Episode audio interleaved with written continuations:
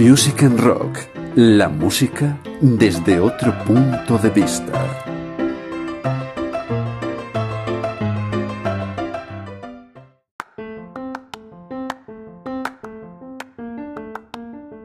Has llegado al podcast de Music and Rock,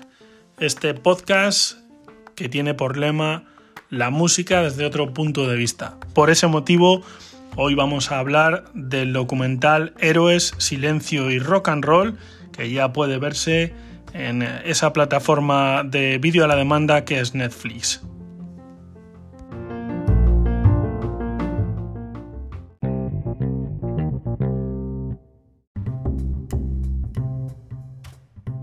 Pero antes de entrar en harina, antes de abordar este documental y lo que nos ha parecido, sí creo que es conveniente analizar o referirnos a la parte más técnica del mismo, que bueno, pues tiene que ver con ese título que se ha puesto, Héroes, Silencio y Rock and Roll, obviamente una metáfora un, o un enlace entre el nombre de la banda y lo que realmente ocurrió durante una buena parte de la trayectoria de estos zaragozanos, ese silencio del que hablan en alguna parte de la producción y que obviamente tiene como protagonistas este producto audiovisual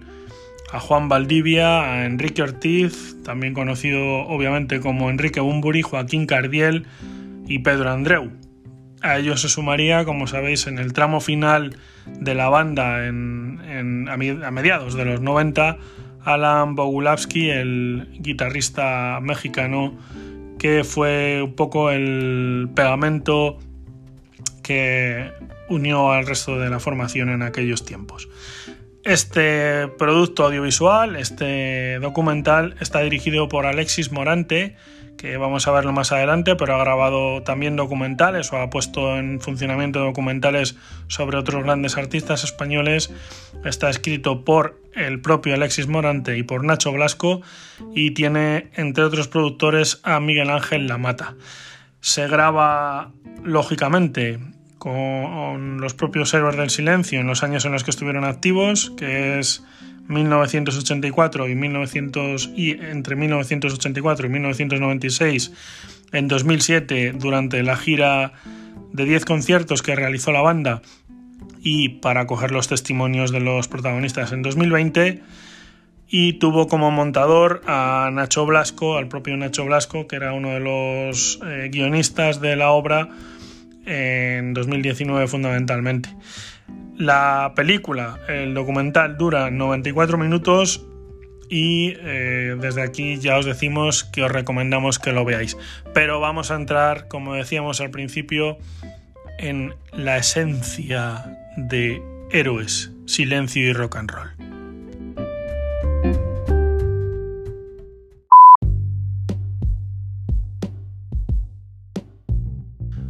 Pues entramos en harina. Héroes, Silencio y Rock and Roll ve la luz este 23 de abril, concretamente lo ha visto a las 9 horas de la mañana y tiene una simbología muy especial, obviamente, aparte de ser eso que nos cuentan siempre, el día de San Jordi o el día del libro, existen más sitios aparte de Cataluña, eh, con todos los respetos, obviamente. Hoy es el día de Aragón y esa simbología pues eh, tiene mucho que ver con el lanzamiento de esta producción de este documental en una fecha tan señalada. Y es que Héroes del Silencio sí han sido profetas en su tierra. Eh, creo que nadie lo puede negar. es tal cual. Gobierno de Aragón, Ayuntamiento de Zaragoza o incluso Avalia Aragón apoyan eh, este documental. Y por cierto, no es solo el Día de Aragón, también hoy es el Día eh, de Castilla y León. ¿De qué trata eh, este producto audiovisual, Héroe, Silencio y Rock and Roll? Pues obviamente no nos hemos quedado calvos, aunque vayamos camino de ello. Versa sobre la vida del grupo Maño. No es el primer documental que se hace sobre ellos. Eh, por ejemplo, en ese buscador al que todos tenemos acceso, que es YouTube, hay diversos documentales sobre la banda. No es el primero ni será el último pero sí probablemente sea el más completo y uno de los más atractivos para los muchísimos seguidores que todavía tiene la banda que en su día lideró, en teoría, Enrique Bumburi, pero que vemos en eh, esta obra que hubo otras aristas. No vamos a hacer spoiler, que hemos dicho que no lo íbamos a hacer, pero sí os recomendamos que lo veáis si fuisteis o seguís siendo seguidores de la banda. Una banda, por cierto, que arropa con sus testimonios todo el ingente material audiovisual que forma parte del documental, que también cuenta con testimonios de periodistas musicales, algunos que no quedan en muy buen lugar, incluso del manager de la banda, que, bueno, él mismo reconoce que pudo haber hecho más en algunos momentos eh, cuando Héroes del Silencio estaba en la cresta de la ola. No obstante, Héroes del Silencio, eso sí queda claro, fue el grupo español, probablemente lo siga siendo, más relevante en los 90 y yo diría que en las últimas décadas en España y nos narra cómo eh, es el crecimiento de una banda que empieza en este documental por lo menos eh, en aquellos inicios en lo que en aquel momento se lleva a denominar la movida zaragozana, haciendo una equiparación con lo que se vivía en Madrid. Hubo diferentes concursos, se habla en concreto de dos, uno local allí en Zaragoza, en el que a partir de las diferentes bandas de las que procedían los integrantes de Héroes del Silencio, pues van tomando contacto. Y otro concurso eh, que es bastante interesante y que no os voy a desvelar por si tenéis la intención de ver el, documental. La cuestión es que sí se ve cómo eh, fueron esos primeros años de Héroes del Silencio, cómo es el crecimiento, las exigencias que tenían por parte de eh, las discográficas y si es cierto que ese crecimiento pues les llevó a ser lo que fueron y si se deja claro, que yo creo que es una cosa muy importante dentro del documental, las ansias de éxito que ellos tuvieron, que eso está muy bien, pero también el esfuerzo que derrocharon eh, como banda. Hay mucha, muchísima mitología en torno a Héroes del Silencio, sus primeros conciertos, etc. Pero sí se deja claro que mientras las discográficas tenían que apretar a otras muchas formaciones, ellos ya estaban pensando en la siguiente gira y de hecho sí queda también eh, puesto de manifiesto como Héroes del Silencio en un primer momento, viendo que las ventas de aquel apoteósico Senderos de Traición desbordan todas las previsiones. Ellos miran hacia Europa, algo probablemente para la gente que estaba eh, entre bambalinas dentro de las discográficas, incluso en su propio entorno, vería con extrañeza porque lo habitual, sobre todo por la ventaja del idioma, sería haber dado el salto a, la América hispana, incluso a, a Estados Unidos, cosa que también pasaría más adelante. Pero no desvelo nada si digo que Héroes del Silencio lo primero que hizo tras comprobar el éxito de aquellas canciones como Entre dos tierras o Maldito Duende, pues decide ir hacia Centro Europa, Bélgica, Alemania fundamentalmente y triunfar allí también. De hecho se ve en este documental algunas imágenes que muestran aquello que muchos no se querían creer y es que una banda española arrasara en media Europa con su música rock. Por cierto, en aquellos tiempos, o quizá un pelín más adelante, hubo otro, en este caso disc jockey, español, para más señas valenciano, que triunfó con un tema que tenía ciertas connotaciones eh, con la ruta del bacalao y que era Chimo Bayo. Pero más allá de anécdotas eh, relacionadas o no relacionadas con Héroes del Silencio, yo creo que nos vamos a centrar en lo que abarca este filme, que como digo, pues incide mucho en esos primeros momentos de la banda de Héroes del Silencio, cómo se va formando, la buena sintonía que había en los primeros momentos y una circunstancia que cambiaría el devenir de la banda y que fue contar con Phil Manzanera. De hecho, en nuestro blog, en Music and Rock, ya contábamos al analizar una canción emblemática del pop rock español como Maldito Duende, que este productor, también músico inglés, eh, británico, eh, tenía bien producir el disco probablemente más rotundo, como ellos mismos reconocen, del grupo zaragozano, como fue Senderos de Traición, publicado en 1990. Vemos, porque mm, ellos mismos al final del documental lo reconocen, no tuvieron tiempo de contar con una producción discográfica muy extensa, si vemos cómo es el germinar, el crecimiento de cada uno de los discos, eh, las oportunidades que reciben, como decía, a partir de, del trabajo de productores discográficos, eh, sus primeros managers, también la desgracia que viven en sus propias carnes cuando eh, pierden a una persona muy importante dentro de lo que era el equipo, no la banda, pero sí el equipo. Como sabéis, los grupos eh, que tienen cierto peso, cierta relevancia, cierto alcance, pues obviamente se tienen que rodear de bastante gente para poner en marcha todo lo que rodea sus giras. Y también se cuenta pues esas complicaciones que hubo y también pues eh, la problemática que tuvieron en algún momento con, su manager que por lo menos se presta a dar su testimonio en este documental. Lo que no vamos a encontrar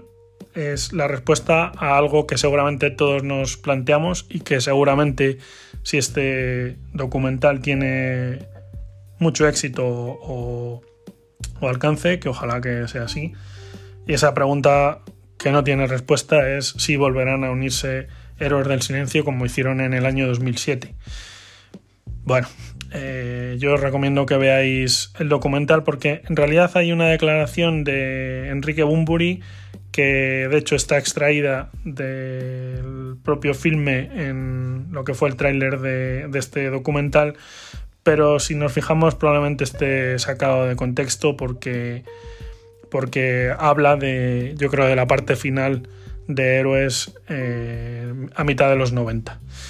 ¿Por qué esta nueva fiebre en torno a Héroes del Silencio? Pues este lanzamiento, que estaba previsto para inicios de este año, se produce cuando se cumplen 25 años, o sea, un cuarto de siglo, de la desintegración, vamos a decir, de la desaparición no anunciada, porque ellos no llegaron a hacer un comunicado oficial de una de las bandas más añoradas en el panorama musical español era algo que probablemente no era muy esperado para el gran público en aquel momento. Yo siempre hablo de las tres espinitas clavadas en el rock de los 90 en España, que fue eh, la separación del último de la fila, a pesar de que luego pudimos estar disfrutando o seguimos disfrutando de la obra de Manolo García, también la de Mecano que como sabéis pues tuvo ahí en los 90, en, la segunda mitad de los 90 mucha efervescencia con los discos que lanzaba Anato Roja y también Nacho Cano, eh, José María Cano estaba en otras historias, ciertamente. Y bueno, en este caso pues todos sabéis que la banda como tal mm, no se adentra en grandes proyectos discográficos con la salvedad de Enrique Bumburi y por unos motivos que tal vez a mi juicio quedan bastante claros en el tramo final del documental. Tenía otra visión de la música en el momento y bueno, en este documental pues podemos sucintamente ver qué es lo que se planteaba en aquel momento Enrique Bumburi, que ha seguido desarrollándolo a lo largo de, pues como vemos esto, este último cuarto de siglo. Hay que decir también que eh, se cuenta con el testimonio, como hemos dicho, de todos los protagonistas de la banda, o sea, de los cinco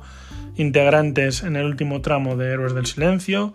incluyendo al, al guitarrista mexicano Alan Bogalowski y eh, bueno, pues el film eh, aborda toda esa trayectoria que podría haber sido bastante más extensa de un grupo mítico para muchos de nosotros, incluyendo, por ejemplo, esa última gira que llegó a cabo el grupo en 2007 con 10 únicos shows que finalizaron en Valencia ante 80.000 personas.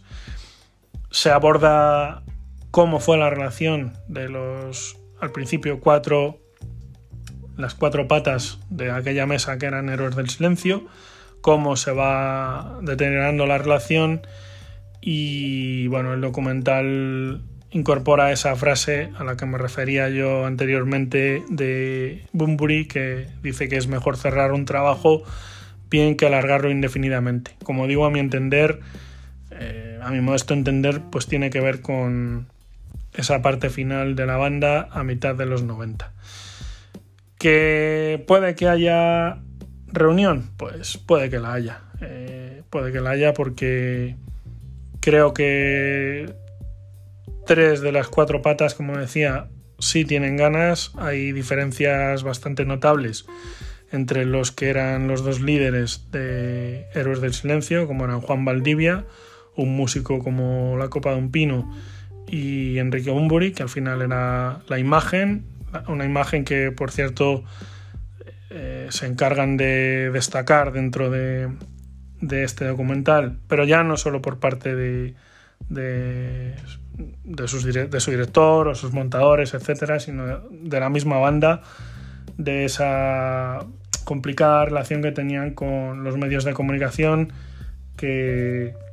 a pesar de todo, pues sí les dieron cancha, una enorme cancha, que les llevó a ser pues el ojito derecho de, de muchas cadenas, a pesar de que cadenas de radio estoy hablando, de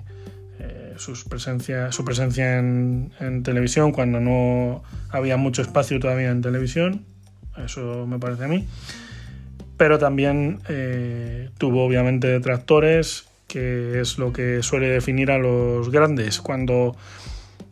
eh, alguien desata tanto amor como odio, y creo que Bumburi como eh, Bumburi en España, como artistas como Calamaro en,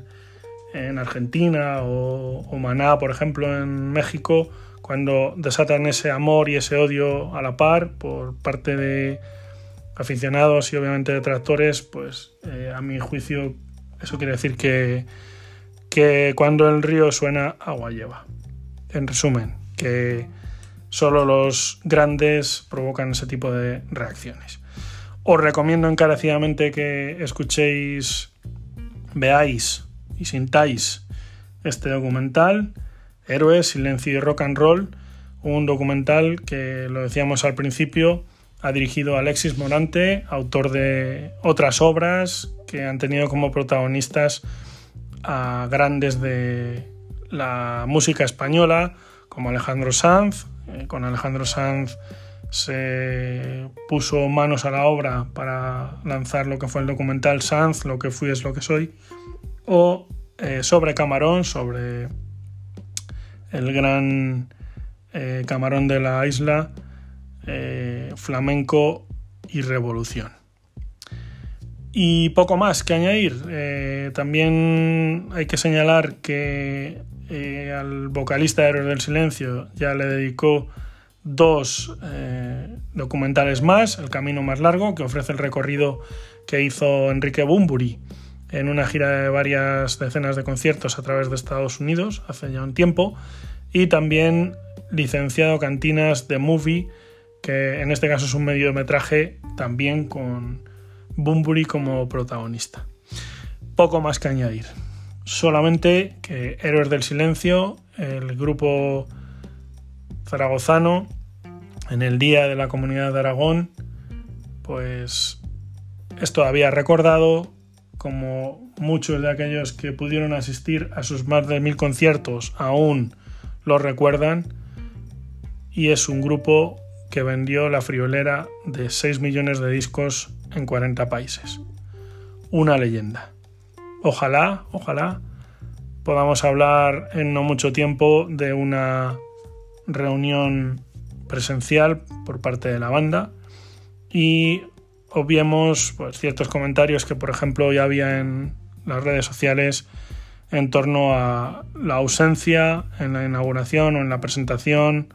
o en la primera emisión de este documental en Zaragoza, la ausencia de Enrique Bumburi, que obviamente vive fuera de España, vive como muchos sabréis en Los Ángeles, en Estados Unidos, y que, bueno, pues esas asperezas que siempre existen, la convivencia hacia el roce, esas asperezas se queden aparcadas a un lado y los fans de Héroes del Silencio podamos volver a disfrutar en este 25 aniversario de la separación de la banda. Podríamos decir que es el 35 aniversario de su formación, 37 más bien. Pues bien, podamos, insisto, volver a verlos más pronto que tarde y si este documental triunfa, yo estoy convencido de que los astros se alinearán para que eso sea posible. Nada más. Muchas gracias por seguirnos. Ya sabéis que vuestro blog de referencia es musicandrock.com. Allí tenemos la crítica más amplia sobre este documental y también puedes encontrar todo tipo de contenidos sobre canciones, discos, conciertos, libros, películas, etc. Es la música desde otro punto de vista. Nos escuchamos en el próximo podcast de Music and Rock. Muchas gracias por estar ahí.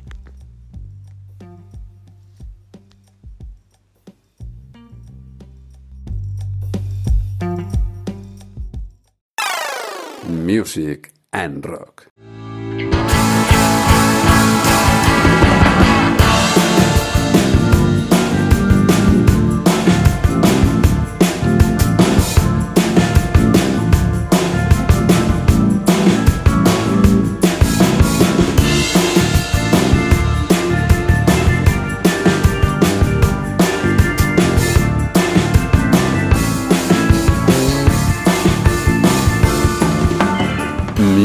Rock, tu blog musical.